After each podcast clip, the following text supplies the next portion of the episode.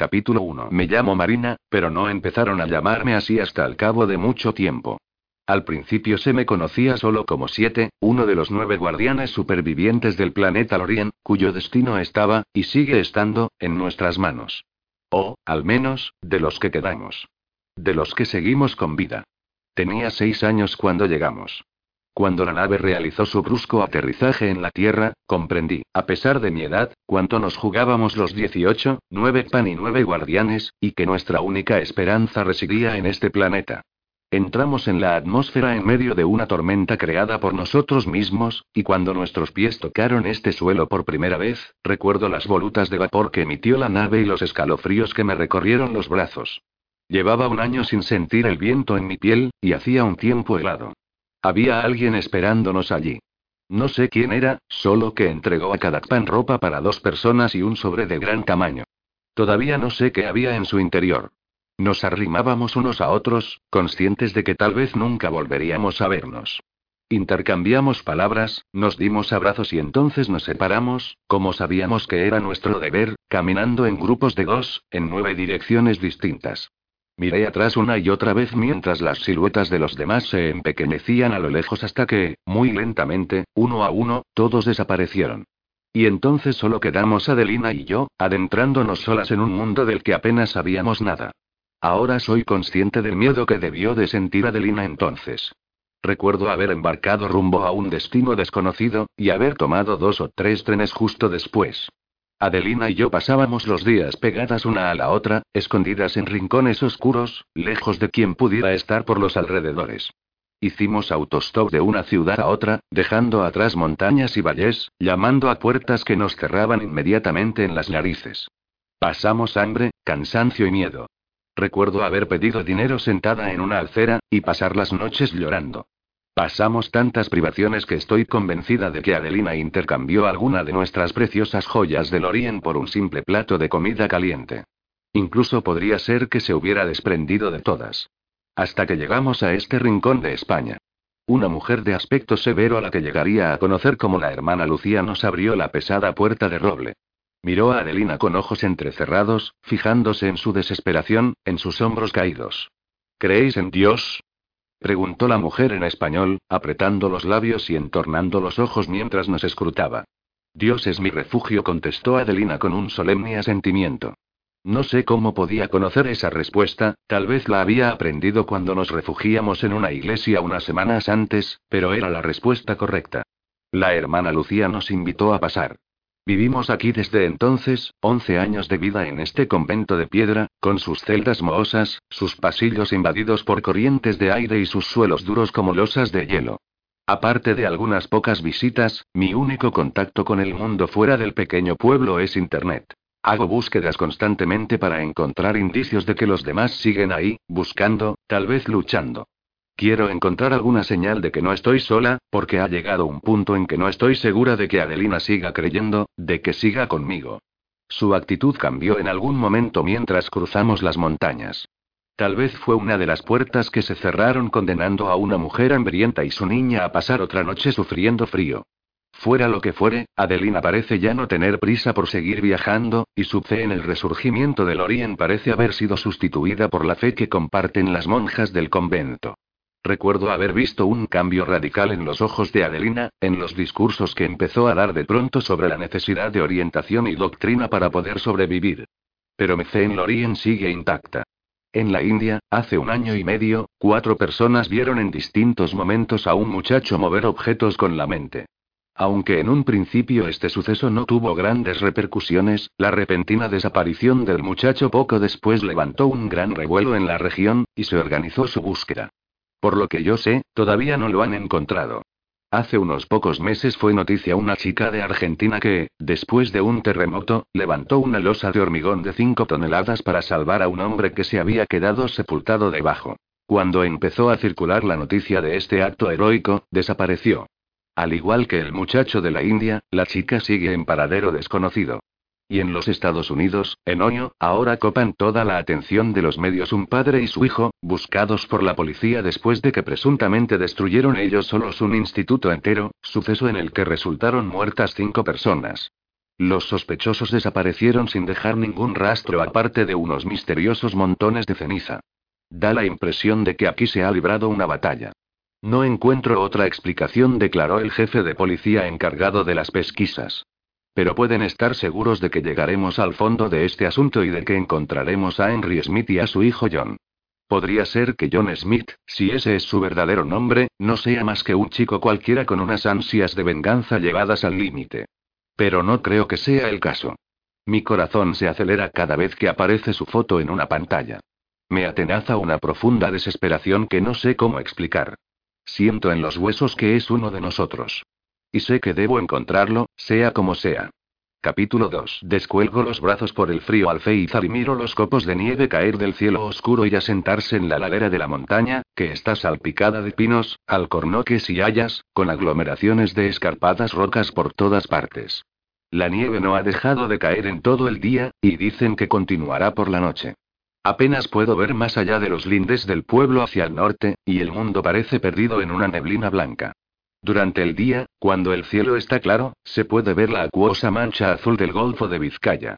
Pero no con este tiempo, y no puedo evitar preguntarme qué puede estar acechando en aquella blancura donde se pierde la vista. Miro detrás de mí. Estoy en una sala de techos altos y con corrientes de aire. Hay dos ordenadores. Para poder usarlos, tenemos que poner nuestro nombre en una lista y esperar turno. Por la noche, hay un límite de 20 minutos, 10 si hay alguien esperando. Las dos chicas que están usando ahora los ordenadores llevan ya media hora cada una, y se me está agotando la paciencia. Llevo sin mirar las noticias desde la mañana, cuando me colé antes del desayuno. Entonces no había novedades sobre John Smith, pero estoy ansiosa por comprobar si se ha sabido algo más. Desde que salió la noticia, todos los días ha habido alguna novedad. El convento de Santa Teresa es también un orfanato para niñas. Yo soy la mayor de 37, una distinción que poseo desde hace seis meses, cuando se fue la última chica que cumplió la mayoría de edad. A los 18 años, tenemos que elegir entre irnos por nuestra cuenta o dedicar nuestra vida a la iglesia. De todas las chicas que han alcanzado los 18, ninguna se ha quedado. No las culpo. Faltan menos de cinco meses para la fecha de cumpleaños que Adelina y yo nos inventamos para mí al llegar aquí, que será cuando supuestamente cumpliré los 18 años. Al igual que las demás, tengo la intención de dejar atrás esta cárcel, tanto si Adelina viene conmigo como si no. Y veo difícil que lo haga. El convento en sí fue enteramente construido en piedra en el año 1510, y es demasiado grande para las pocas personas que lo habitan. La mayoría de las celdas están vacías. Las que no lo están transmiten una sensación húmeda y terrosa, y nuestras voces rebotan en el techo y hacen eco. El convento se encuentra en la cima de la montaña más alta de las que dominan el pueblo del mismo nombre, profundamente enclavado entre los picos de Europa, al norte de España. El pueblo, al igual que el convento, está hecho de roca, con muchos de sus edificios cimentados directamente en la ladera. Bajando por la calle principal del pueblo, uno no puede evitar sentirse inundado por el abandono. Es como si aquel lugar hubiera sido olvidado por el tiempo, como si los siglos hubieran convertido todo en sombras de verde musgo y marrón, y un penetrante olor a moho flota en el aire. Han pasado cinco años desde que empecé a pedirle a Adelina que nos fuéramos, que siguiéramos moviéndonos, como era nuestro deber. Pronto aparecerán mis legados, y no quiero descubrirlos aquí, con todas estas chicas y estas monjas alrededor, le había dicho.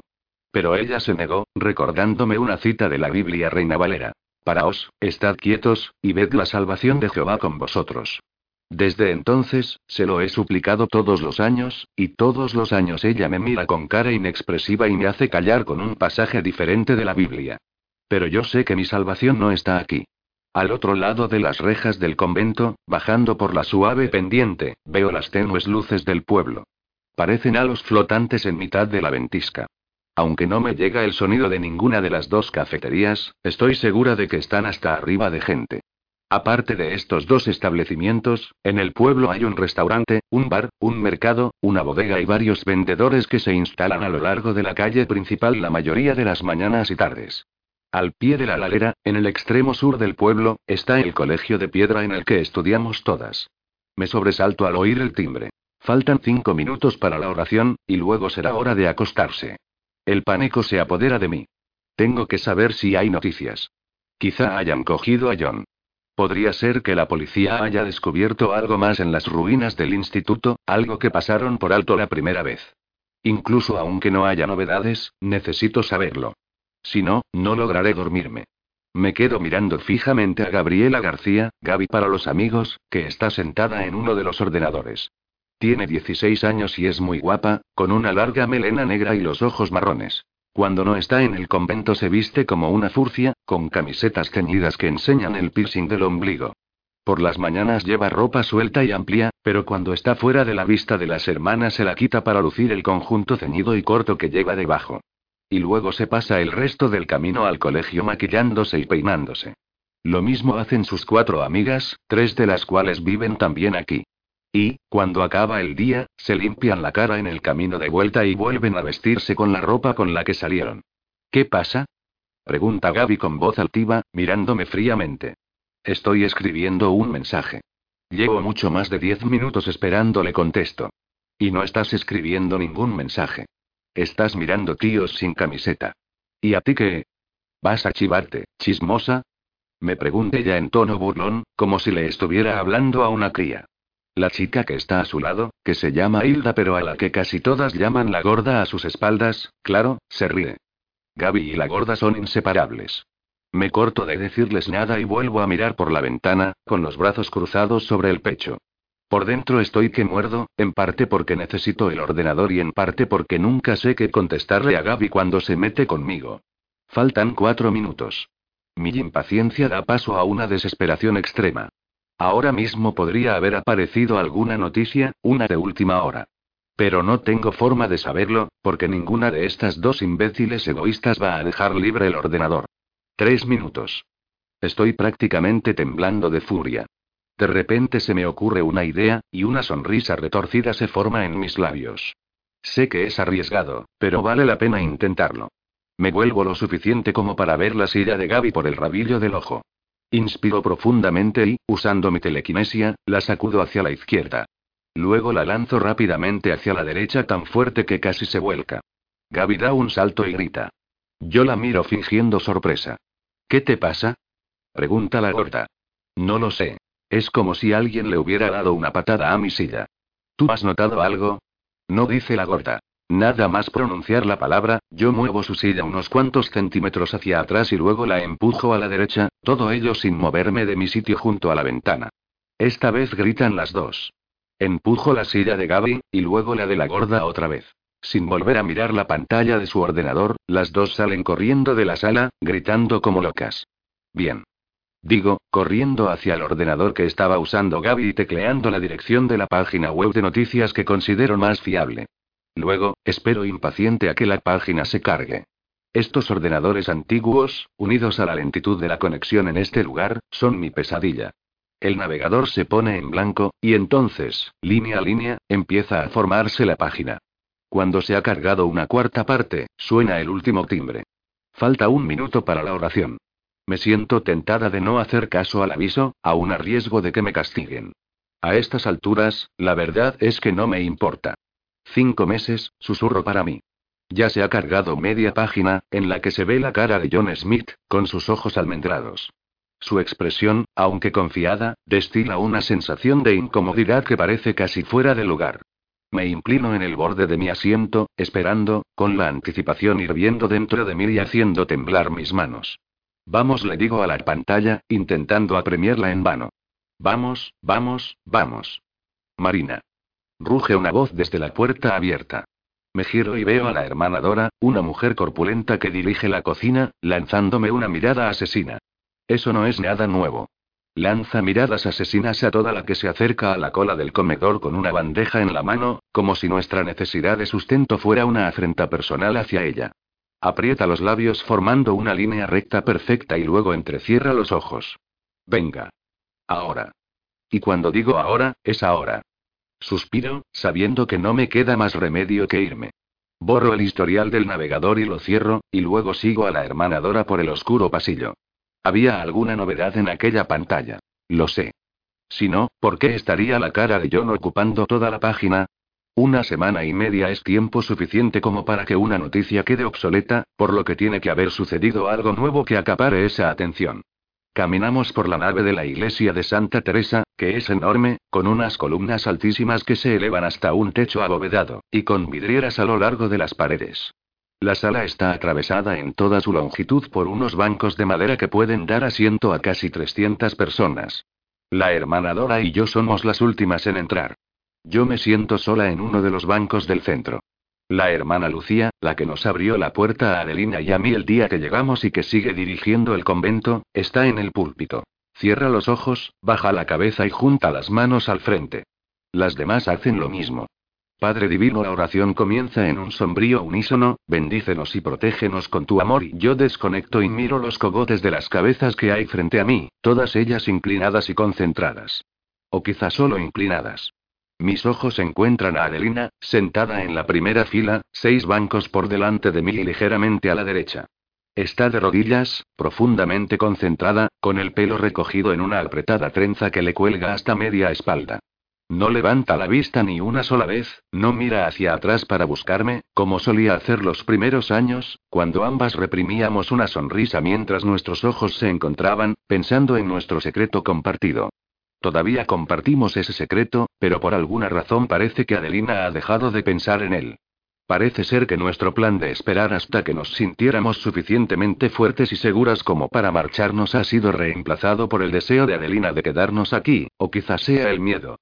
Antes de las noticias sobre John Smith, que conté a Adelina en cuanto salieron a la luz, llevábamos meses sin hablar de nuestra misión. En septiembre le enseñé mi tercera cicatriz, el tercer aviso de que otro guardián había muerto y de que ella y yo estábamos un paso más cerca de ser encontradas y asesinadas por los mogadorianos, y ella reaccionó como si no la viera. Como si no significara lo que las dos sabemos que significa. Tras enterarse de las noticias sobre John, se limitó a hacer una mueca y a decirme que me dejara de cuentos.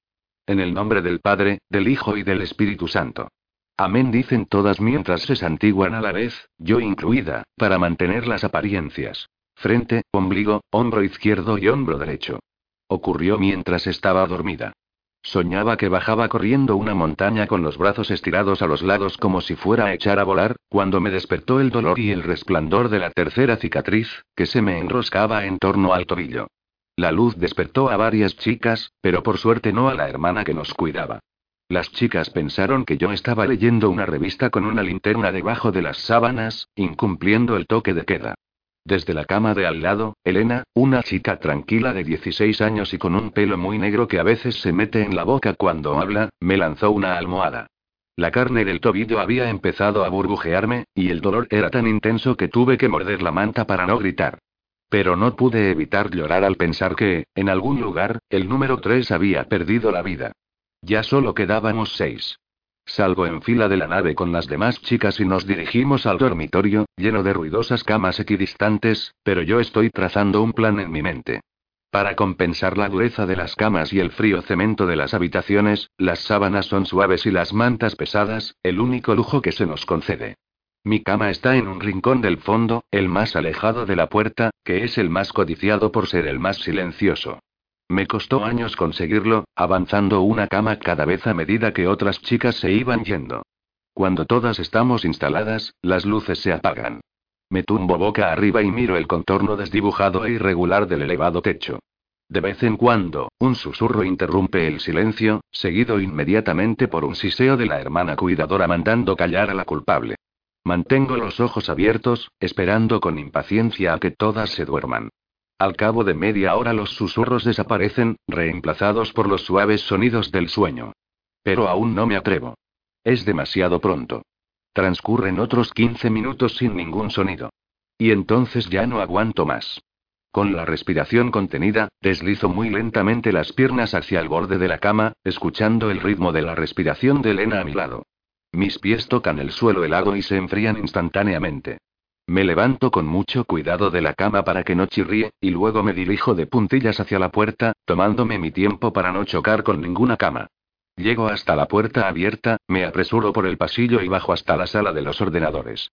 Saco una silla de uno de los puestos y pulso el botón de encendido del ordenador. Me muevo inquieta en la silla mientras espero a que el ordenador arranque, y no paro de mirar hacia el pasillo para ver si alguien me ha seguido. Al final consigo teclear la dirección de la página web, y la pantalla se pone en blanco. Después, dos fotos empiezan a aparecer en mitad de la página, rodeadas de texto y con un titular en negrita que aún está demasiado borroso como para leerlo. Ahora son dos imágenes. Me pregunto qué habrá ocurrido desde mi última conexión. Y entonces, al fin, las imágenes se vuelven nítidas. Terroristas internacionales, John Smith, con su mandíbula cuadrada, su pelo rubio oscuro enmarañado y sus ojos azules, ocupa la parte izquierda de la pantalla, mientras que su padre, o más probablemente Subpan, Henry, ocupa la derecha. En realidad no son fotos, sino esbozos en blanco y negro hechos a lápiz. Hago una lectura rápida de los detalles que ya conozco, la escuela demolida, las cinco personas muertas, la repentina desaparición, y llego a la noticia de última hora. En un extraño giro de la investigación, el FBI ha descubierto lo que parecen ser las herramientas de un falsificador profesional.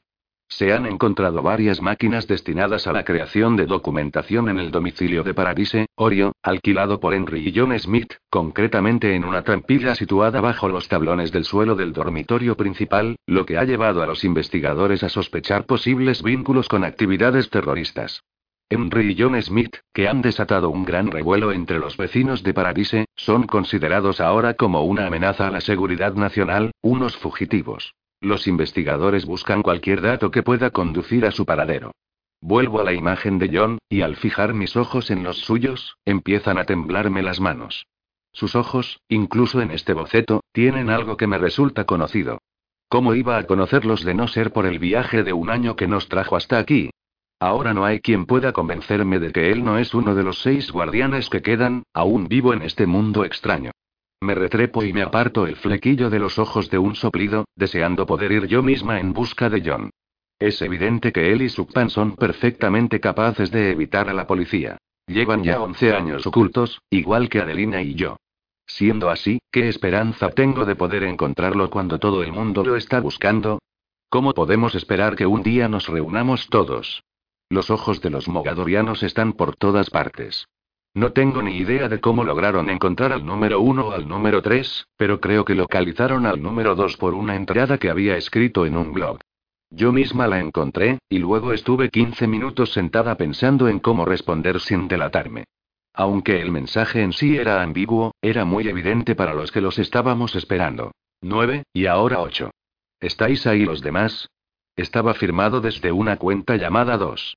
Mis dedos se deslizaron hasta el teclado y escribí una respuesta rápida, pero justo antes de que pudiera darle al botón de publicar, la página se actualizó. Alguien había respondido antes que yo. Estamos aquí, decía. Yo me quedé boquiabierta, mirando impactada la página. Tras leer aquellos dos breves mensajes, me invadió una oleada de esperanza, pero cuando mis dedos acabaron de teclear otra respuesta, un fulgor muy intenso apareció a mis pies, y un sonido chisporroteante de carne quemándose llegó a mis oídos, seguido de cerca por un dolor insoportable, tan intenso que me caí al suelo, retorciéndome de agonía y llamando a gritos a Adelina, sin dejar de sujetarme el tobillo para que nadie lo viera. Cuando Adelina llegó y se dio cuenta de lo que estaba sucediendo, señalé la pantalla, pero estaba vacía. Los dos mensajes estaban borrados. Aparto la vista de los ojos familiares de John Smith en la pantalla. Junto al ordenador hay una florecilla que alguien ha olvidado. Está marchita y consumida, su longitud se ha reducido a la mitad, y tiene un reborde marrón y crujiente en el filo de las hojas. Se le han caído algunos pétalos, que yacen secos y arrugados sobre la mesa, alrededor de la vasija. La flor aún no está muerta, pero le falta poco. Me inclino hacia adelante para envolverla en mis manos, acerco la cara hasta que mis labios rozan el borde de sus hojas y le lanzo un soplo de aire tibio. Un escalofrío me recorre la columna, y, como respuesta, la vida vuelve a la pequeña flor, que se yergue. Un verdor inunda las hojas y el tallo, brotan nuevos pétalos sin color que luego adquieren un morado intenso. Una sonrisa traviesa se esboza en mi cara, y no puedo evitar pensar en cómo reaccionarían las hermanas si presenciaran algo así. Pero nunca dejaré que lo vean. Lo malinterpretarían, y no quiero que me echen de vuelta a las frías calles. Aún no estoy lista para eso. Pronto lo estaré, pero todavía no. Apago el ordenador y vuelvo corriendo a la cama, mientras por mi mente flotan pensamientos sobre John Smith, que está en algún lugar ahí fuera. Mantente oculto y a salvo, pienso. Nos acabaremos encontrando. Capítulo 3. Un leve susurro llega hasta mí. Es una voz fría. Escucho con atención, aunque no soy capaz de moverme. Ya no estoy dormido, pero tampoco despierto. Estoy paralizado, y a medida que se intensifican los murmullos, mi vista viaja a través de la impenetrable oscuridad de mi habitación de motel. La electricidad que siento mientras la visión se despliega sobre mi cabeza me recuerda al momento en que mi primer legado, el lumen, me encendió las palmas de las manos en el pueblo de Paradise, Hoyo. En aquella época, Henry todavía estaba conmigo, estaba vivo. Pero Henry ya no está, y no va a volver. Incluso en mi presente estado, no puedo eludir esa realidad. Entro completamente en la visión que flota sobre mí, rompiendo la oscuridad con mis manos encendidas, pero el resplandor termina engullido por las sombras. Y entonces me detengo en seco. Todo se queda en silencio. Levanto las manos frente a mí pero no llego a alcanzar nada. Mis pies no tocan el suelo, como si estuviera suspendido sobre un gran vacío. Oigo más susurros en un idioma que no reconozco, y sin embargo lo comprendo sin saber cómo. Las palabras manan impulsadas por un sentimiento de ansiedad. La oscuridad se disipa, y el mundo en el que me encuentro adopta un tono grisáceo antes de iluminarse con una luz tan blanca que tengo que entornar los ojos para mirar. La bruma que flota delante de mí se hace jirones y revela tras de sí una espaciosa sala con velas colocadas a lo largo de las paredes. No y no sé qué ha podido salir mal, dice una voz, claramente trastornada. La sala es larga y amplia, del tamaño de un campo de fútbol. Un agrio olor a azufre me quema los agujeros de la nariz y me humedece los ojos. El aire es caliente y denso. Y es entonces cuando las veo, en el extremo más alejado de la sala. Dos figuras envueltas en sombras, una mucho más grande que la otra, y amenazadora incluso vista desde lejos. Se han escapado. No sé cómo, pero se han escapado. Me acerco un poco más. Siento el tipo de calma que a veces tienes en sueños, cuando sabes que estás dormido y que nada puede dañarte en realidad. Las sombras aumentan a medida que me aproximo paso a paso. Todos muertos. Los han matado a todos, junto con tres Pitken y dos Kraul, dice la figura más menuda de las dos, hablando con manos nerviosas al lado de la sombra más corpulenta. Ya los teníamos. Estábamos a punto de ir, prosigue la figura, pero la otra le interrumpe y otea el aire para ver lo que ha presentido ya. Me detengo, dejo de moverme y contengo la respiración. Y entonces me encuentra. Un escalofrío me recorre la columna. John dice alguien, y su voz es como un eco lejano. La sombra de mayor tamaño se acerca a mí. Es una figura imponente, de seis metros, musculosa, con una mandíbula de contornos afilados. No lleva el pelo largo como los demás, sino corto. Tiene la piel morena. Nos sostenemos la mirada mientras se acerca lentamente. Quince metros nos separan, y después diez. Se detiene a cinco metros de distancia. El colgante que llevo en el cuello se hace cada vez más pesado, y la cadena se me clava en la nuca. En torno a su garganta, como si fuera un collar, veo una cicatriz grotesca, de tonos morados. Te he estado esperando, me dice con voz monótona y tranquila. Levanta el brazo derecho y saca una espada de una vaina que lleva a la espalda y que cobra vida al instante, conservando su forma aunque el metal pasa a un estado casi líquido. La herida que me produjo en el hombro el puñal de un soldado en la batalla de Orio grita de dolor, como si recibiera de nuevo la puñalada. Me desplomo de rodillas. Ha pasado mucho tiempo, dice. No sé de qué estás hablando, le respondo en un lenguaje que nunca había hablado antes. Quiero irme inmediatamente, sea cual sea este sitio. Intento levantarme, pero es como si de pronto me hubieran clavado al suelo. Ah, no. Me pregunta. Yo no oigo decir otra vez a una voz procedente de un lugar indeterminado. El mogadoriano no parece oírla, y su mirada tiene algo que atrapa la mía. No puedo apartar la vista. No debería estar aquí, digo. Mi voz suena apagada, como si estuviera bajo el agua. Todo se difumina hasta que solo estamos él y yo, nada más. Puedo hacerte desaparecer, si es eso lo que deseas, me dice, formando un ocho con la espada, que deja una intensa estela blanca en el aire que ha surcado la hoja. Y acto seguido se abalanza hacia mí enarbolando su espada, que crépita de poder. Describe un arco con el arma, que cae como una bala en dirección a mi garganta, y yo sé que no hay nada que pueda hacer para impedir que me decapite de un solo golpe. John. Vuelve a gritar la voz. Los ojos se me abren de repente. Dos manos me sujetan con fuerza por los hombros. Estoy cubierto de sudor y sin respiración. Primero miro a Sam, que está de pie frente a mí, y luego a Seis y a sus ojos claros y penetrantes que a veces parecen azules y a veces verdes. Está arrodillada a mi lado, con aire cansado y agobiado, como si acabara de despertarla. Cosa que probablemente he hecho. ¿A qué venía todo eso? Pregunta Sam. sacudo la cabeza y dejo que la visión se disipe, y entonces analizo lo que me rodea. La habitación está a oscuras y las cortinas están echadas. Estoy tumbado en la misma cama en la que he pasado la última semana y media, curándome las heridas de combate. Seis ha estado recuperándose a mi lado, y ni ella ni yo hemos salido de aquí desde que llegamos, dejando que Sam fuera por comida y otros productos. Es una habitación de motel deslustrada con dos camas dobles cerca de la calle principal de Truxville, en Carolina del Norte. Para alquilarla, Sam ha empleado uno de los 17 permisos de conducción que Henry creó para mí antes de que le mataran, y por suerte el anciano de recepción estaba demasiado pendiente de la tele como para examinar la fotografía. El motel, situado en el borde noroeste del estado, se encuentra a un cuarto de hora en coche de los estados de Virginia y Tennessee, una ubicación elegida más que nada porque ya habíamos viajado lo más lejos que podíamos teniendo en cuenta la gravedad de nuestras heridas. Poco a poco, se han ido curando, y estamos recobrando al fin todas nuestras fuerzas. Estabas hablando en un idioma que nunca había oído antes, dice Sam. Para mí que te lo inventabas, colega. No, estaba hablando en mogadoriano, le corrige seis. Y también un poco de lórico. ¿De verdad? Preguntó. ¿Qué cosa más rara? Seis se acerca a la ventana y retira la parte derecha de las cortinas. ¿Es que estabas soñando? No lo sé muy bien, digo, negando con la cabeza. Estaba soñando, pero no estaba soñando, ya me entiendes. Supongo que estaba teniendo visiones. Sobre ellos. Estábamos a punto de batirnos, pero yo estaba y no sé, demasiado débil o confundido o algo. Levanto la vista hacia Sam, que está mirando la tele con el ceño fruncido. ¿Qué pasa? Malas noticias, suspira, meneando la cabeza. ¿Qué? Digo mientras me incorporo en la cama y me froto los ojos para despejarme. Sam señala con la cabeza hacia la parte de la habitación que tengo delante, y llego la vista hacia el destello del televisor.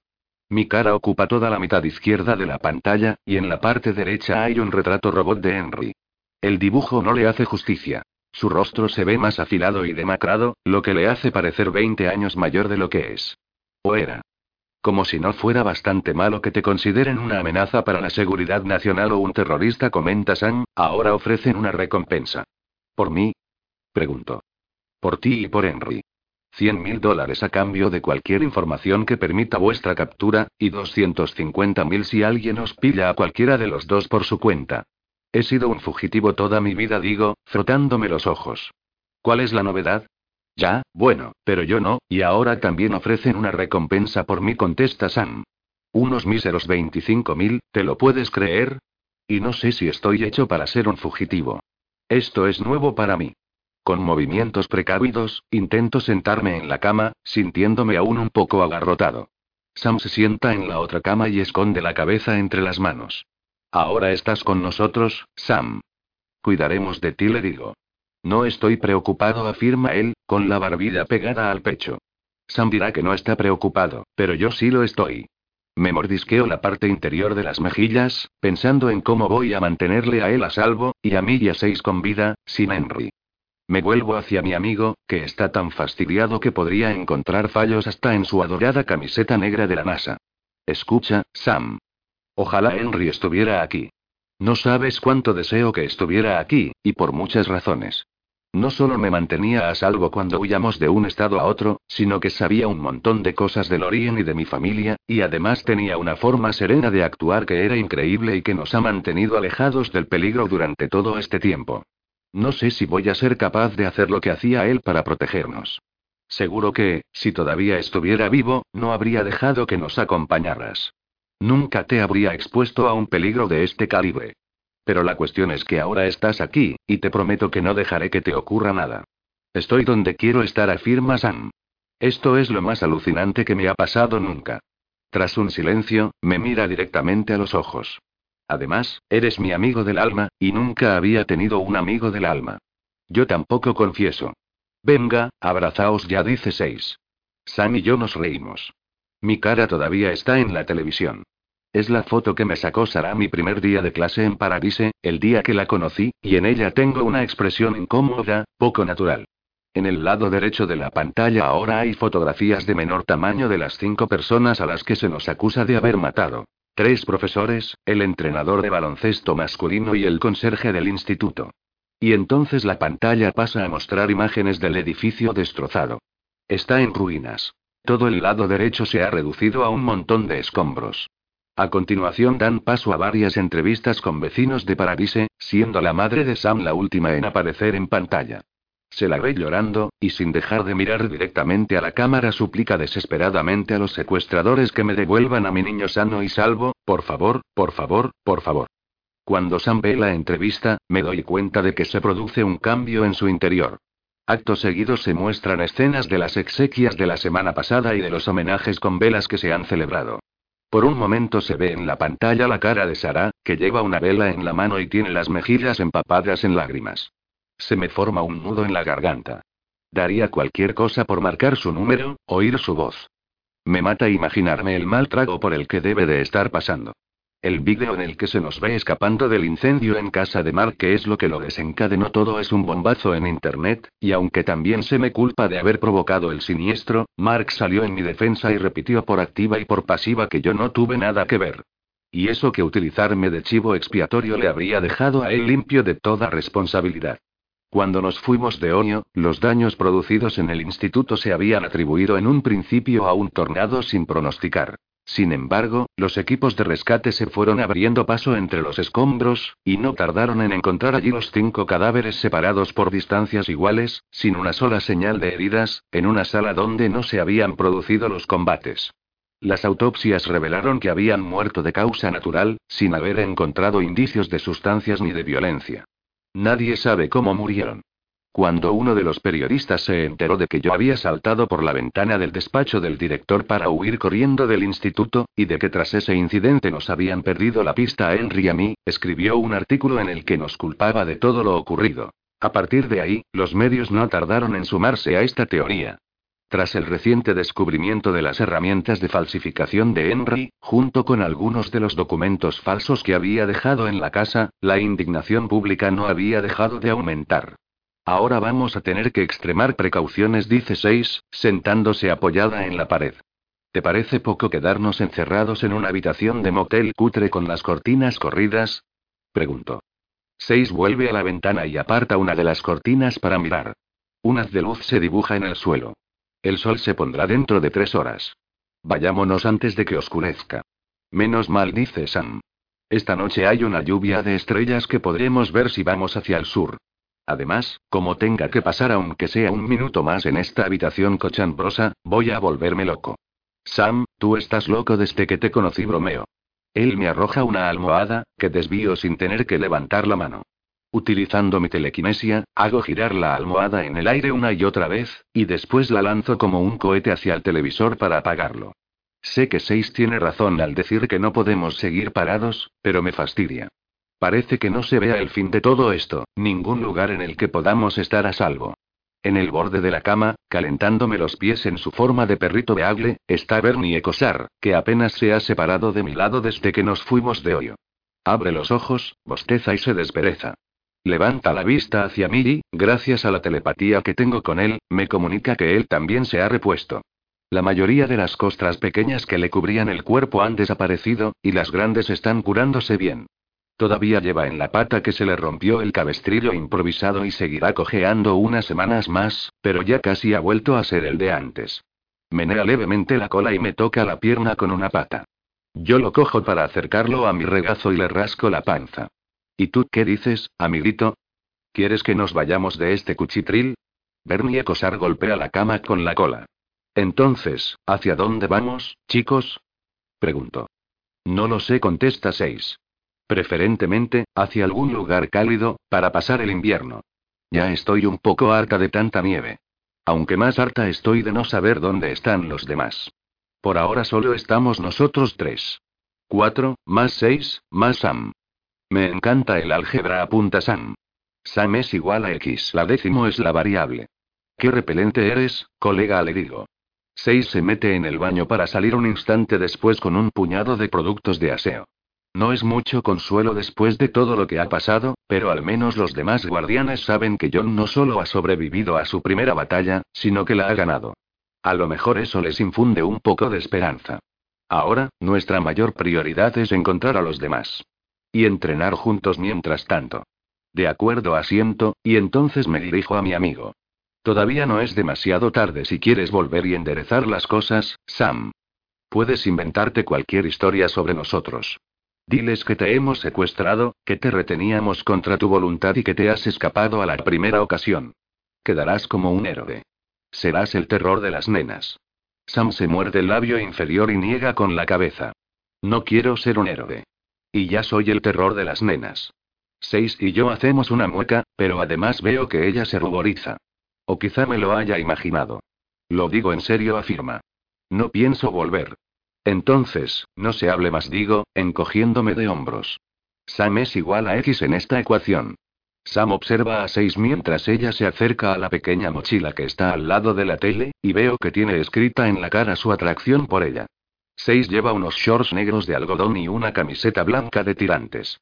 Va con el pelo recogido hacia atrás y le caen algunos mechones a ambos lados de la cara. Tiene una cicatriz morada muy visible en la parte delantera del muslo izquierdo, y los puntos que la recorren se ven rosados, cubiertos todavía por costra. Ella misma se los cosió y se los quitó. Cuando ella levanta la cabeza, Sam aparta la mirada con timidez. Está claro que tiene otro motivo para querer quedarse con nosotros. Seis se agacha y mete la mano en la mochila, de donde saca un mapa plegado. Lo abre a los pies de la cama. Nosotros estamos justo aquí, dice, señalando el nombre de Truxville. Y, desplazando el dedo desde Carolina del Norte hasta un pequeño asterisco rojo marcado cerca del centro de Virginia Occidental, añade. Y aquí está la caverna de los Mogadorianos, o al menos la que yo conozco. Miro hacia el punto que está señalando. El mapa basta para ver que se trata de un lugar muy aislado. No parece haber ningún tipo de carretera importante en 10 kilómetros a la redonda, ni ninguna localidad en un radio de 15 kilómetros. Pero tú cómo sabes dónde está la caverna? Es una larga historia, contesta. Y por eso preferiría reservarla para el camino.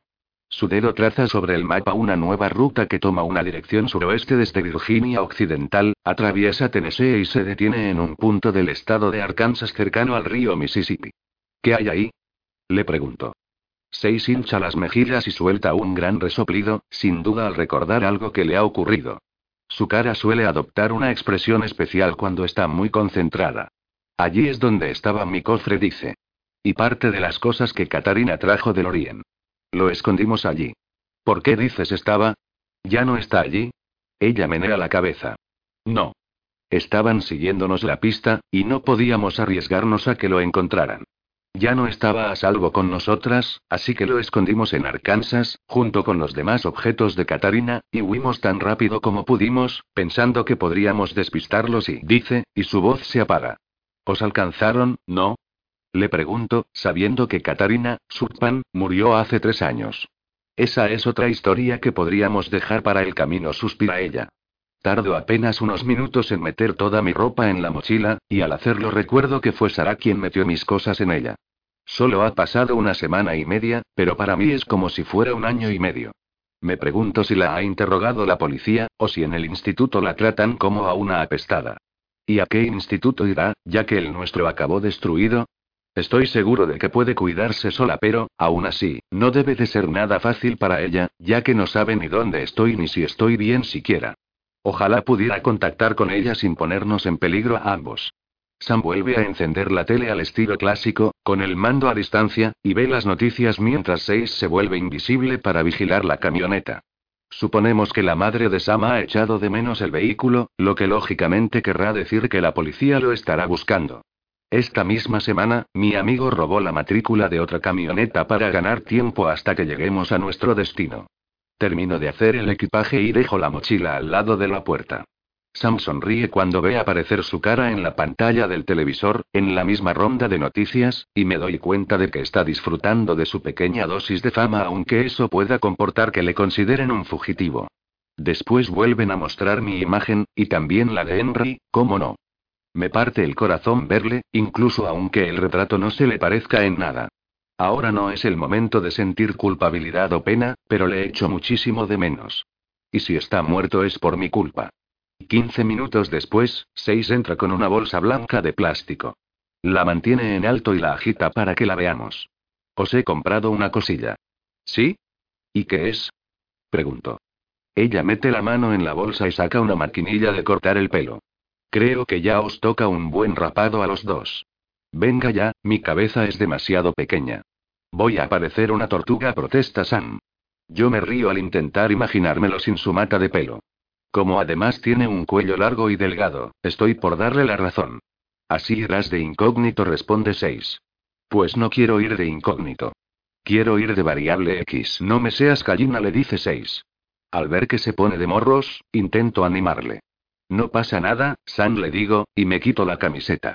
Seis me sigue hasta el baño y rompe el envoltorio de la maquinilla mientras yo me inclino sobre la bañera. Tiene los dedos un poco fríos y se me pone la piel de gallina por la columna. Me gustaría que fuera Sara la que estuviera sujetándome el hombro y cortándome el pelo. Sam nos observa desde la puerta, suspirando sonoramente para dejar bien claro su descontento. Cuando Seis termina, me quito los pelos sueltos con una toalla, me enderezo y me miro al espejo. La cabeza se me ve más blanca que el resto del cuerpo, pero es porque nunca ha visto el sol. Seguro que eso se arreglaría pasando unos días en los Cayos de Florida, donde vivíamos Henry y yo antes de ir a Ohio. ¿Lo ves? Así John parece un tío duro y curtido. Y yo voy a parecer un truño, protesta mi amigo. Es que yo soy un tío duro y curtido, Sam respondo. Él hace una mueca mientras Seis limpia la maquinilla. Agáchate, dice. Sam le obedece, poniéndose de rodillas e inclinándose encima de la bañera. Cuando Seis termina, él se pone de pie y me dirige una mirada suplicante. ¿Es muy grave? Estás muy bien, colega, le digo. Tienes pinta de fugitivo. Sam se frota la cabeza varias veces y, cuando se mira al espejo, hace una mueca de dolor. Parezco un alienígena. Exclama fingiendo estar horrorizado, y entonces me lanza una mirada por encima del hombro. Sin ánimo de ofender, añade a modo de disculpa. Seis recoge todos los pelos de la bañera y los tira al váter, asegurándose de que el agua de la cisterna se los lleve todos. Después enrolla el cordón de la maquinilla en forma de lazo, perfecto y apretado, y la vuelve a meter en la bolsa. El tiempo es oro, nos recuerda. Colgamos nuestras mochilas en sus hombros y ella las toca con ambas manos. Al hacerse invisible, los paquetes también se desvanecen. Sin perder tiempo, sale por la puerta para llevarlos a la camioneta sin ser vista. Mientras está fuera, extiendo el brazo hasta el rincón derecho del armario, aparto unas toallas y cojo el cofre lórico. ¿Piensas abrir eso algún día o qué? Me pregunta Sam. Desde el momento en que le expliqué lo que era, está ansioso por ver lo que hay dentro. Sí que lo haré, contesto. En cuanto me sienta a salvo. La puerta del motel se abre y después se cierra otra vez. Seis reaparece y ojea el cofre. No podré hacer desaparecer esto yendo contigo y con Sam. Solo funciona con lo que toco con las manos.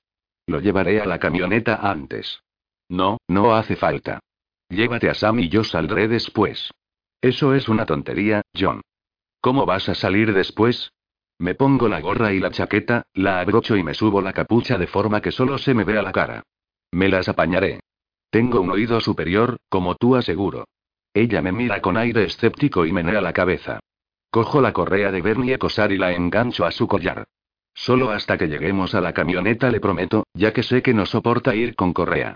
Pensando lo mejor, como sus patas aún se están curando, me agacho para llevarlo en brazos, pero él me comunica que prefiere andar. Cuando tú digas, amiguito le digo. Bueno, vamos allá, dice Seis. Sam le ofrece la mano con un poquitín más de entusiasmo de la cuenta. Sofoco una risilla. ¿Qué pasa? pregunta.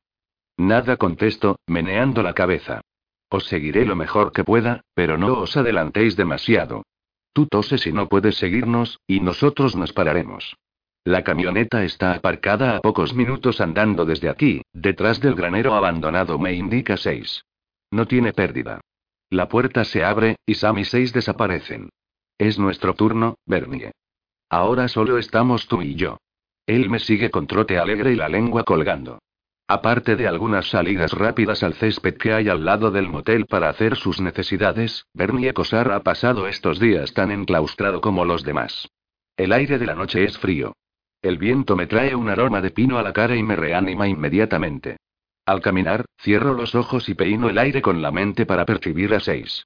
Intento tocar mi entorno mediante la telequinesia, del mismo modo que pude detener una bala en Athens abarcando el aire que la rodeaba. Los percibo a unos pocos pasos por delante de mí, algo más a la derecha. Sorprendo a Seis dándole un codazo, y casi se le corta la respiración. Tres segundos más tarde, me da tal golpe con el hombro que casi me tumba. Me río, y ella conmigo. ¿Qué estáis haciendo? Pregunta Sam. Nuestro jueguecito le irrita. Teníamos que ir en silencio, ¿no os acordáis? Llegamos hasta la camioneta, que se encuentra detrás de un destartalado granero que parece estar a punto de desmoronarse. Seis suelta la mano de Sam, que se sube al asiento del medio de la cabina. Ella se sitúa al volante y yo me deslizo al lado de mi amigo, con Bernie a mis pies. Joder, colega, ¿qué te ha pasado en el pelo? Digo a Sam para pincharle. Anda ya. Seis arranca el motor y yo sonrío mientras ella gira el volante hacia la carretera y enciende las luces en cuanto las ruedas tocan el asfalto. ¿De qué te ríes? Pregunta Sam. Estaba pensando que, de los cuatro que somos, tres somos extraterrestres, dos somos fugitivos con vínculos terroristas y ni uno solo tiene un permiso de conducir en regla. Algo me dice que las cosas van a ponerse interesantes. Ni siquiera Seis puede evitar sonreír al oír aquello. Capítulo 4. Yo tenía 13 años cuando nos encontraron, dice 6 cuando entramos en Tennessee, 15 minutos después de abandonar el motel de Truxville. Yo le he pedido que nos cuente cómo las habían capturado a Katarina y a ella. Habíamos huido al oeste de Texas desde México tras cometer una estupidez. Las dos estábamos emocionadísimas con un mensaje que había escrito el número 2 en Internet, aunque entonces no sabíamos quién de nosotros lo había escrito, y respondimos. Estábamos solas en México, viviendo en una ciudad polvorienta y aislada, y necesitábamos saber si realmente lo había escrito un miembro de la Guardia. Yo asiento. Sé a qué se refiere. Henry también vio el mensaje de ese blog cuando vivíamos en Colorado. Yo estaba en la escuela, en una competición de deletreo, y la cicatriz me salió estando en la tarima. Me llevaron corriendo al hospital, donde el médico vio la primera cicatriz, y la quemadura reciente de la segunda, que llegaba hasta el hueso. Cuando Henry llegó, le acusaron de malos tratos, y aquello fue lo que hizo que huyéramos del Estado y adoptáramos una nueva identidad, que empezáramos otra vez de nuevo. Nueve, y ahora ocho. ¿Estáis ahí los demás? Digo. Eso decía. O sea, que fuisteis vosotras las que contestasteis, digo. Henry había sacado capturas de pantalla del mensaje para que yo lo viera. Intentó por todos los medios colarse en el ordenador de dos para borrar el mensaje antes de que fuera demasiado tarde, pero no fue lo bastante rápido. La mataron enseguida. Y justo después alguien borró el mensaje. Supusimos que habían sido los mogadorianos. La que respondió fue Katarina. Solo escribió estamos aquí, y menos de un minuto después apareció la cicatriz recuerda seis, negando con la cabeza. Fue una estupidez por parte de dos mandar aquel mensaje, sabiendo que era la siguiente. Todavía no entiendo por qué se arriesgó de esa manera. ¿Y sabéis dónde estaba? Pregunta Sam. Yo miro a Seis. ¿Tú lo sabes? Le pregunto. A Henry le parecía que era Inglaterra, pero no lo sabía a ciencia cierta. Ni idea. Solo sabíamos que, con lo poco que habían tardado en llegar hasta ella, no tardarían mucho en encontrarnos a nosotras. Pero ¿cómo sabéis que colgó ella el mensaje? Pregunta Sam. Seis se le queda mirando. ¿A qué te refieres? No sé. Ni siquiera tenéis claro dónde estaba, así que ¿cómo podéis estar tan seguros de que era ella? ¿Quién más podría ser? Pregunto yo. Bueno, no hay más que fijarse en lo cautelosos que sois yo ni tú. No me imagino a ninguno de los dos haciendo una tontería semejante sabiendo que sois los siguientes.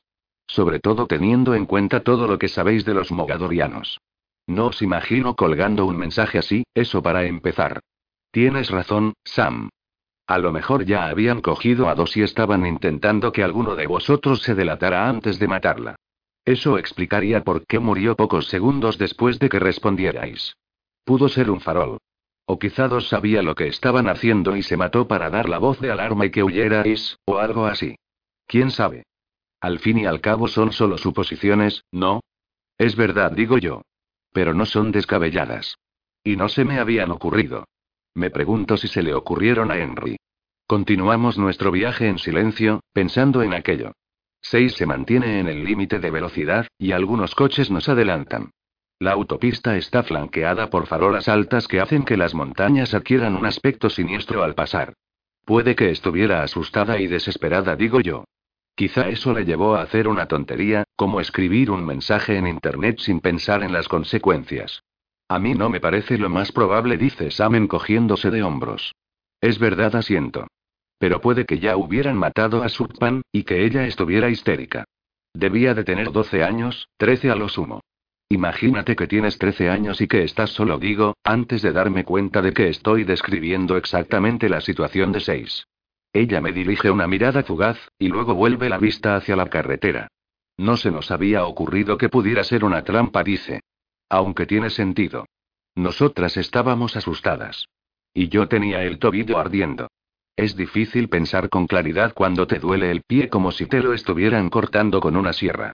Yo asiento, pensativo. Pero incluso después del miedo inicial, no se nos ocurrió verlo así. Contestamos, y eso fue lo que los puso sobre nuestra pista. Fue una estupidez por nuestra parte. Puede que tengas razón, Sam. Solo espero que, a partir de ahora, seamos un poco más listos. Los que quedamos. Esta última frase permanece flotando en el aire. Solo quedamos seis. Seis contra cuantos quiera que sean ellos. Y sin forma alguna de saber cómo encontrarnos los unos a los otros. Pero somos la única esperanza, y unidos seremos más fuertes. El poder de los seis. Ese pensamiento hace latir mi corazón al doble de su ritmo normal. ¿Qué? Pregunta 6. Que quedamos seis. Eso ya lo sé. ¿Y qué? Somos seis, y puede que algunos de los otros todavía conserven a Suspan. O puede que no. Pero solo somos seis para luchar contra quién sabe cuántos mogadorianos. ¿Mil? ¿Cien mil? ¿Un millón? Oye, no os olvidéis de mí, apunta Sam. Y de Bernie Cosar. Lo siento, Sam. Tienes razón. Somos ocho asiento. De repente, me acuerdo de otra cosa. Seis, ¿sabes algo de la segunda nave que salió del Orient? ¿Otra nave aparte de la nuestra? Sí, salió justo después de la nuestra. O al menos, creo que lo hizo. Iba cargada con quimeras. Había unas 15 más o menos, y tres pan, y puede que un bebé. Lo vi en visiones cuando Henry y yo estábamos entrenando, aunque él no lo tenía claro. Pero, hasta el momento, todas mis visiones han resultado ser verdad. No tenía ni idea. Despegó en un viejo cohete parecido a las lanzaderas de la NASA. De esas que funcionan con combustible y que dejan un rastro de humo tras de sí. Entonces no pudo llegar hasta aquí, dice 6. Ya, eso mismo dijo Henry. ¿Has dicho que había quimeras? Pregunta Sam. Como Bernie Cosar. Asiento, y él se anima. Quizá fue así como llegó aquí. ¿Te imaginas que llegaron todas? ¿No visteis lo que Bernie hizo durante la batalla? Sí, sería una pasada coincido. Pero estoy bastante seguro de que el pequeño Bernie venía en nuestra nave. Deslizo mi mano por el lomo de Bernie Cosar, palpando el pelaje apelmazado por las costras que todavía lo cubren. Sam suspira y se retrepa en el asiento con expresión de alivio, imaginándose probablemente a un ejército de quimeras viniendo en nuestra ayuda en el último minuto para acabar con los mogadorianos. Seis mira por el retrovisor, y los faros del coche que va detrás dibujan una franja de luz sobre su frente. Después vuelve la vista hacia la carretera con la misma expresión introspectiva que Henry siempre tenía cuando conducía. Los mogadorianos y empieza a decir suavemente, tragando saliva, mientras Sam y yo volvemos a centrar nuestra atención en ella dieron con nosotras al día siguiente de que respondiéramos al mensaje de dos, en un pueblo desolado al oeste de Texas. Catarina llevaba conduciendo 15 horas seguidas desde México, se estaba haciendo tarde y las dos estábamos agotadas por la falta de sueño. Salimos de la autopista y paramos en un motel no muy distinto al que acabamos de dejar. Estaba en un pueblecito que parecía sacado de una peli antigua del oeste, lleno de cowboys y rancheros. Incluso había postes al lado de algunos edificios para que la gente pudiera atar los caballos. Era muy raro, pero nosotras veníamos de un pueblecito perdido de México, así que no nos lo pensamos dos veces y paramos. Hace una pausa mientras un coche nos adelanta. Ella lo sigue con la vista y comprueba el indicador de velocidad antes de volver a centrarse en la carretera. Fuimos a comer algo a una cafetería. Hacia la mitad de la cena más o menos, un hombre entró y se sentó. Llevaba una camisa blanca y un corbatín, un corbatín como de vaquero, y su ropa parecía pasada de moda. Nosotras no le hicimos caso, aunque yo me di cuenta de que los demás clientes le miraban como a un bicho raro, igual que a nosotros. En un momento dado, él se volvió y miró hacia nosotras, pero como los demás habían hecho lo mismo antes, no le di mayor importancia. Yo solo tenía 13 años, y en ese momento me costaba pensar en otra cosa que no fuera en comer y dormir. Cuando terminamos la cena, nos volvimos a nuestra habitación. Catarina se metió en la ducha y, nada más salir, envuelta en un albornoz, alguien llamó a la puerta. Las dos nos miramos. Ella preguntó quién era, y un hombre contestó que era el director del motel, que nos traía toallas limpias y hielo. Sin pensármelo dos veces, me dirigí hacia la puerta y la abrí. Oh, no dice Sam. Seis asiente. Era el hombre de la cafetería, el del corbatín. Entró en la habitación sin mediar palabra y cerró la puerta. Yo llevaba mi colgante a plena vista. Él supo inmediatamente quién era yo, y nosotras supimos inmediatamente quién era él. De un solo movimiento limpio, sacó un cuchillo de la cinturilla del pantalón y me lo lanzó a la cabeza. Fue rápido, y yo no tuve tiempo de reaccionar. Aún no tenía los legados, no podía defenderme. Estaba muerta. Pero entonces ocurrió una cosa muy extraña. Mientras el cuchillo se clavaba en mi frente, era su cráneo el que se abría. Yo no sentí nada. Luego me enteré de que no tenían ni idea de que nos protegía el encantamiento. No podían matarme hasta que no hubieran muerto los cinco primeros. El tío se desplomó y reventó convertido en cenizas. Qué fuerte dice Sam. Espera, interrumpo yo. Por lo que he visto, los mogadorianos son bastante reconocibles. Tienen la piel tan pálida que parece blanqueada con lejía. Y sus dientes y sus ojos y añado, sin terminar la frase. ¿Cómo no os disteis cuenta en la cafetería? ¿Cómo le dejasteis entrar en la habitación? Juraría que solo los rastreadores y los soldados tienen ese aspecto. Son como el ejército de los mogadorianos. O al menos eso era lo que decía Katarina. Los demás parecen humanos normales, como nosotros. El que entró en la cafetería parecía un contable, con sus gafas de montura metálica, sus pantalones negros, su camisa blanca de manga corta y su corbatín. Incluso tenía un bigote como anticuado. Recuerdo que estaba bronceado. No nos imaginábamos que nos hubieran seguido hasta allí. Ahora ya me siento más tranquilo, digo en plan irónico.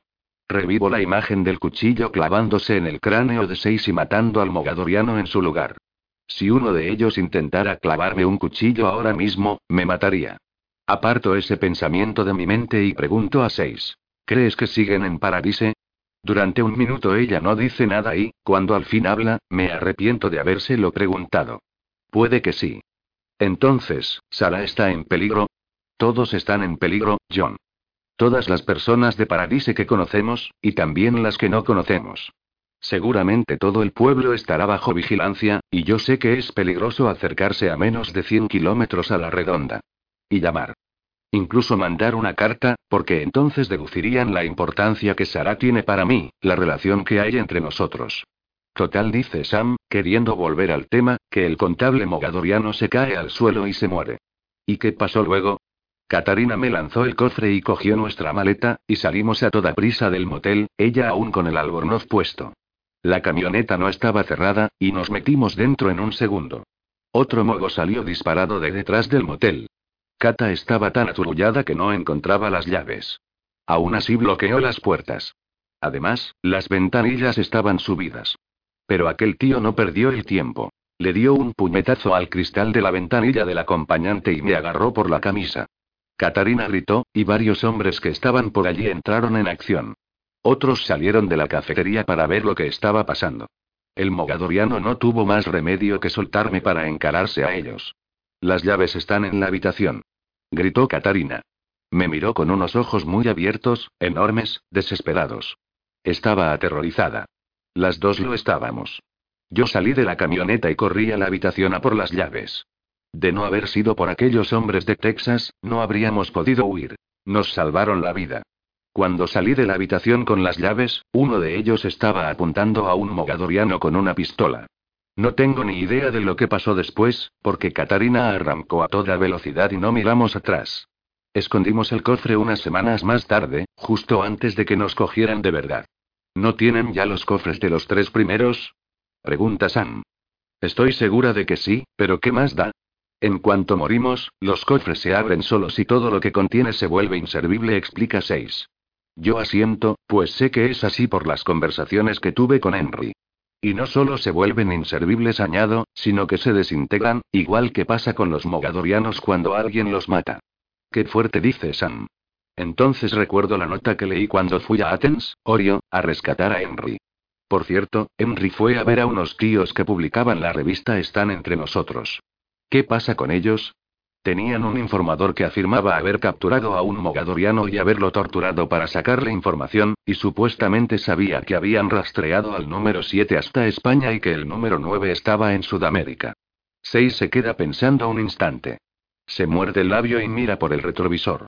Me consta que el número 7 es una chica. Eso lo recuerdo del viaje en la nave. Justo entonces, una sirena suena detrás de nosotros. Capítulo 5. Es sábado por la noche, y la nieve ha cesado. El rechinar de las palas rozando el asfalto se eleva en el aire nocturno. Desde la ventana veo las tenues siluetas difusas de los vecinos que amontonan la nieve donde no moleste, dejando libre el camino para el paseo matutino y las tareas del domingo. Ver trabajar a los aldeanos en esta noche serena, todos unidos por un propósito común, tiene un cierto efecto sedante, y me gustaría estar allí, con ellos. Y entonces suena el aviso que anuncia la hora de acostarse. En el dormitorio, las chicas no tardan ni un minuto en meterse en la cama, y acto seguido se apagan las luces. Empiezo a soñar en cuanto cierro los ojos. Es un día cálido de verano, y estoy de pie en un campo floreado. A mi derecha, a lo lejos, el contorno de una escarpada cadena montañosa recorta el telón de fondo de la puesta de sol. A mi izquierda se encuentra el mar. Una chica vestida de negro, con pelo azabache y unos espectaculares ojos grises, surge de la nada. Lleva una sonrisa en la boca, rebelde y llena de confianza. Estamos las dos solas. Entonces, estalla una gran turbulencia detrás de mí, como si se estuviera produciendo un terremoto aislado, y el suelo se resquebraja y se separa. No me doy la vuelta para ver qué está sucediendo. La chica levanta la mano, invitándome a cogérsela, con su mirada clavada en la mía. Extiendo el brazo hacia ella. Mis ojos se abren. Un chorro de luz entra por las ventanas. Aunque parece que hayan pasado solo unos minutos, en realidad ha transcurrido toda la noche. Intento quitarme el sueño de la cabeza sacudiéndola. El domingo es el día de descanso, aunque paradójicamente para nosotras es el día más ajetreado de la semana, y empieza con una larga misa.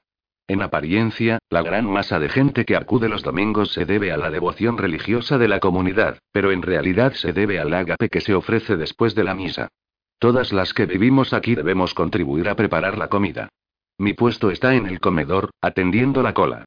No quedamos libres hasta que acaba el banquete. Con suerte, terminaremos antes de las cuatro, y después podremos estar fuera hasta que se ponga el sol. En esta época del año, esto ocurre un poco después de las seis.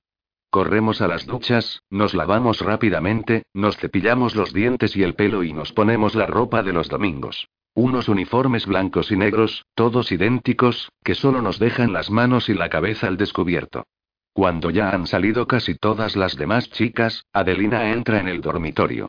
Se planta delante de mí y me arregla el cuello de la túnica, cosa que me hace sentir como una niña. Oigo la muchedumbre llenando la nave de la iglesia. Adelina no abre la boca. Yo tampoco. Me fijo por primera vez en los mechones grises de su pelo de color caoba. Se le ven arrugas en torno a los ojos y la boca. Tiene 42 años, pero parece 10 años mayor. He soñado con una chica de pelo muy negro y ojos grises que me tendía la mano, le digo, rompiendo el silencio. Quería que se la cogiera. Ah, ¿sí? Me dice. No entiende por qué le estoy contando mi sueño. ¿Crees que podría ser de los nuestros? Ella da un último tirón al cuello. Creo que no deberías dar tanta importancia a los sueños. Quiero rebatírselo, pero no sé cómo, y al final solo le digo. Parecía muy real. Eso pasa con muchos sueños. Pero hace tiempo me dijiste que en Lorien a veces podíamos comunicarnos a través de distancias muy largas. Sí, y después de eso te leía cuentos de lobos que derribaban casitas soplando y de gallinas que ponían huevos de oro. Pero eran fábulas. Eso también es una gran fábula, Marina. ¿Cómo puedes decir eso? Protesto con los dientes apretados. Las dos sabemos que no es una fábula. Las dos sabemos de dónde venimos y por qué estamos aquí. No sé por qué actúas como si no vinieras del origen y no tuvieras el deber de enseñarme. Ella se coge las manos por detrás de la espalda y mira al techo. Marina, desde que llegué aquí, desde que llegamos aquí, hemos tenido la suerte de aprender la verdad sobre la creación, nuestro origen y cuál es nuestra auténtica misión en la Tierra. Y todo eso está en la Biblia. ¿Y la Biblia no es una fábula? Sus hombros se agarrotan. Arruga la frente y aprieta la mandíbula. Lorien no es una fábula, digo sin darle tiempo a responderme, y, utilizando la telequinesia, levanto una almohada de una cama cercana y la hago girar en el aire. Adelina hace entonces algo que nunca había hecho antes. Me da un bofetón. Muy fuerte. abierta, dejo caer la almohada y me aprieto la mejilla dolorida con la mano. Ni se te ocurra hacer eso delante de nadie. Dice con rabia en la voz. Lo que he hecho ahora mismo no era una fábula. No formo parte de una fábula. Y tú eres Mikpan, y tampoco formas parte de una fábula. Llámalo como quieras, insiste. Pero es que no has leído las noticias. Sabes que ese chico de los Estados Unidos es uno de los nuestros. No puedes negarlo. Puede que represente nuestra única oportunidad. ¿Nuestra única oportunidad de qué? Me pregunta. De tener una vida con sentido. ¿Y qué es lo que hacemos aquí según tú? Pasar los días viviendo las mentiras de la gente de otro planeta, contesto. Déjalo ya, Marina me dice meneando la cabeza, y cuando sale de la habitación no tengo más remedio que seguirla. Marina. Es un nombre que ahora me suena muy normal, muy yo. No tengo que pensarlo cuando Adelina me llama así para regañarme o cuando una de las chicas del orfanato grite mi nombre desde la puerta del colegio, agitando un libro de matemáticas que he olvidado al salir. Pero no siempre me he llamado así. Cuando vagábamos sin rumbo buscando un plato de comida caliente o una cama donde dormir, antes de llegar a España y a Santa Teresa, antes de que Adelina fuera Adelina, yo había sido Genevieve, y ella, Odete. Esos eran nuestros nombres franceses. Tenemos que cambiar de nombre cada vez que cambiemos de país, me susurró Adelina una vez, cuando se llamaba Sigrid y acabábamos de llegar a Noruega, donde había atracado nuestro barco después de haber pasado meses en el mar. Ella había elegido el nombre de Signy porque estaba escrito en la camisa de una camarera. ¿Y cómo voy a llamarme yo? Pregunté entonces. Como tú quieras, me contestó. Estábamos en una cafetería de una aldea perdida, disfrutando del calor de la taza de chocolate caliente que habíamos pedido para las dos.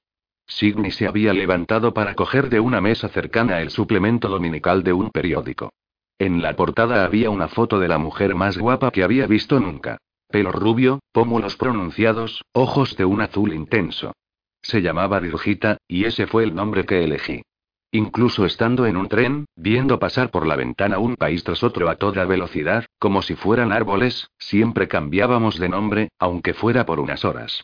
Por supuesto, lo hacíamos para eludir a los mogadorianos o a cualquier otro que anduviera tras nuestra pista, pero también era lo único que nos elevaba la moral, minada por todas nuestras calamidades. A mí me parecía tan divertido que deseaba recorrer Europa entera varias veces. En Polonia, yo elegí el nombre de Menka y ella el de Zali. En Dinamarca, ella era Fátima, y yo, Yasmín. En Austria tuve dos nombres. Sofía y Astrid. Ella le cogió apego al de Emalina. ¿Por qué Emalina? Le pregunté entonces. Pues no lo sé, río ella. Supongo que porque es como dos nombres en uno. Emailina. Los dos son bonitos, pero si los juntas te sale un nombre increíble. De hecho, ahora me pregunto si aquella fue la última vez que la oí reír. O la última vez que nos abrazamos o que hicimos propósitos respecto a nuestros destinos. Lo que sí sé es que fue la última vez que noté que le importaba ser mi pan y la suerte que corriera Lorien o la que corriera yo. Llegamos a la misa justo antes de que empiece. Los únicos sitios libres están en la última fila, que de todos modos es donde prefiero sentarme.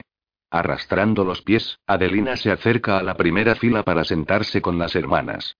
El padre Marco, el sacerdote, arranca con una oración inicial pronunciada con su voz lúgubre de siempre, y la mayoría de sus palabras me llegan tan difusas que no soy capaz de entenderlas. Prefiero que sea así, para poder mantener mi distanciada apatía durante todo el tiempo que dura la misa. Intento apartar de mi mente el bofetón de Adelina, y me entretengo pensando en lo que haré cuando por fin termine el agape. La nieve no se ha derretido ni un ápice, pero aún así estoy decidida a ir a mi cueva. Tengo cosas nuevas que pintar, y quiero terminar el retrato de John Smith que empecé la semana pasada. La misa dura una eternidad, o al menos es lo que parece, con su liturgia. Los ritos, las lecturas, los salmos, las oraciones, la homilía, la comunión. Para cuando llegamos a la oración final ya estoy agotada, y no me molesto siquiera en fingir que rezo como suelo hacer normalmente, y en lugar de eso me quedo sentada con la cabeza alta y los ojos abiertos, mirando desde atrás las cabezas de los presentes. Casi todos son gente conocida. Hay un hombre que se ha quedado dormido en el banco, con la espalda derecha, los brazos cruzados y la barbilla pegada al pecho. Lo observo hasta que se sobresalta por algún sueño y se despierta con un ronquido. Varias cabezas se vuelven hacia él mientras recupera la compostura. No puedo evitar sonreír y, cuando aparto la vista, mis ojos se encuentran con los de la hermana Dora, que me mira con expresión severa. Bajo la cabeza, cierro los ojos y finjo unirme a la oración, moviendo la boca de acuerdo con las palabras que recita el padre Marco desde el altar, pero sé que me han pillado. Es la especialidad de la hermana Dora. Su misión en la vida es pillarnos haciendo algo que no deberíamos. Nos antiguamos todos después de la oración, acto con el que concluye la misa. Me levanto del sitio antes que nadie y corro de la nave a la cocina. Aunque la hermana Dora es la más corpulenta de todas las monjas, hace gala de una sorprendente agilidad cuando la ocasión lo requiere, y no quiero darle la oportunidad de interceptarme. Si me escapo de ella, tal vez evite el castigo. Y parece que me salgo con la mía, porque cuando entra en el comedor cinco minutos después y me encuentra pelando patatas al lado de una chica desgarbada de 14 años llamada Paola y su hermana de 12, Lucía, se limita a mirarme con gesto agrio. ¿Qué le pasa? Me pregunta Paola. Me ha pillado sonriendo en la misa. Menos mal que no ha querido azotarte, añade Lucía, hablando por un lado de la boca. Yo asiento y prosigo con mi tarea. Aunque duran poco, son estos pequeños momentos los que crean lazos entre las chicas, unidas frente a un enemigo común. Cuando era más pequeña, creía que la vida en comunidad, el hecho de ser huérfanas viviendo bajo el mismo techo tiránico, nos convertiría a todas en amigas desde el primer momento y para siempre. Pero en realidad solo servía para dividirnos, para crear pequeñas facciones dentro de un grupo ya de por sí pequeño. Las guapas haciendo pandilla, exceptuando a la gorda, que se incluía en esta categoría de todos modos, las listas, las deportistas y las pequeñas, pero a mí acabaron dejándome sola. Media hora más tarde, cuando la comida está lista, la llevamos de la cocina a la cola de gente que está esperando y que nos recibe con un aplauso. Al final de la cola veo a mi vecino favorito de Santa Teresa. Héctor Ricardo. Lleva la ropa sucia y arrugada, y el pelo revuelto. A sus ojos enrojecidos se añade un tono casi escarlata de la cara y las mejillas. Incluso desde la distancia a la que estoy yo se le ve un ligero temblor en las manos, como le ocurre siempre los domingos, el único día de la semana que no bebe, cumpliendo su promesa. Hoy se le ve especialmente demacrado, aunque cuando al fin le toca el turno, extiende la bandeja con firmeza y lleva en la cara la sonrisa más optimista que puede mantener. ¿Cómo te va la vida, mi querida reina del mar? Me pregunta, y yo le respondo con una leve reverencia. No me va mal, Héctor. ¿Y a ti? Él se encoge de hombros antes de contestar. La vida es como un buen vino. Hay que saborearla sin prisa. Me hace reír. Héctor siempre sale con algún viejo dicho. Lo conocí cuando yo tenía 13 años. Él estaba sentado en la terraza del único bar de la calle principal, bebiendo una botella de vino a solas. Era media tarde, y yo volvía al convento después de clase. Nuestras miradas se encontraron cuando pasé delante de él. Marina, la del mar, me dijo entonces, y me llamó la atención que supiera mi nombre, aunque no era tan extraño, puesto que se puede decir que llevaba viéndolo todas las semanas en la iglesia desde el momento en que llegué. Ven a hacerle un poco de compañía a un viejo borracho. Y eso fue lo que hice, no sé por qué. Tal vez porque Héctor tiene algo que le hace muy agradable. A su lado me siento relajada, y no finge ser algo que no es, como hace mucha gente.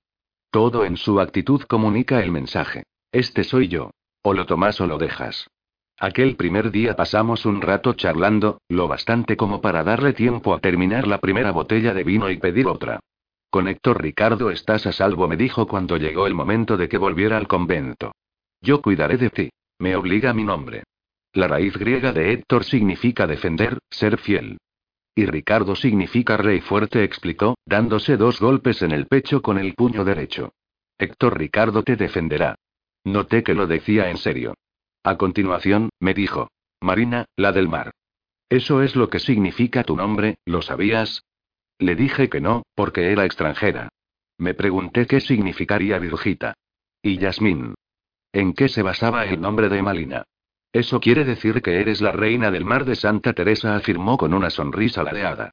Yo me reí, diciéndole. Me parece que has bebido demasiado, Héctor Ricardo. Pues sí, contestó. Soy el borracho del pueblo, mi querida Marina. Pero no te dejes engañar por eso. Héctor Ricardo sigue siendo un defensor. Además, enséñame a un hombre sin vicios y yo te enseñaré a un hombre sin virtudes. Años más tarde, sigue siendo una de las pocas personas a las que puedo llamar amigo. Tardamos 25 minutos en dar su ración del día a los pocos centenares de personas que han acudido. Luego, cuando ya no queda nadie en la cola, nos toca a comer a nosotras, sentadas en un grupo aparte. Comemos tan rápido como podemos, sabiendo que cuanto antes recojamos y limpiemos, antes quedaremos libres para salir por nuestra cuenta. Quince minutos después, las cinco que hemos atendido la cola nos ponemos a fregar cazos y sartenes y a limpiar superficies. En el mejor de los casos, tardamos una hora en hacer la limpieza, y eso solo si todos se van después de haber comido, cosa que rara vez ocurre. Mientras limpiamos, y cuando sé que no hay nadie mirando, meto en una bolsa los alimentos no perecederos que quiero llevarme hoy a la cueva. Fruta confitada, frutos secos, una lata de atún, otra de judías. Esto se ha convertido en una costumbre semanal más para mí. Durante mucho tiempo me convencía a mí misma de que lo hacía para poder picar mientras pintaba las paredes de la cueva, pero la verdad es que estoy creando una reserva de comida en caso de que llegue lo peor y tenga que esconderme. Y cuando digo lo peor, me refiero a ellos.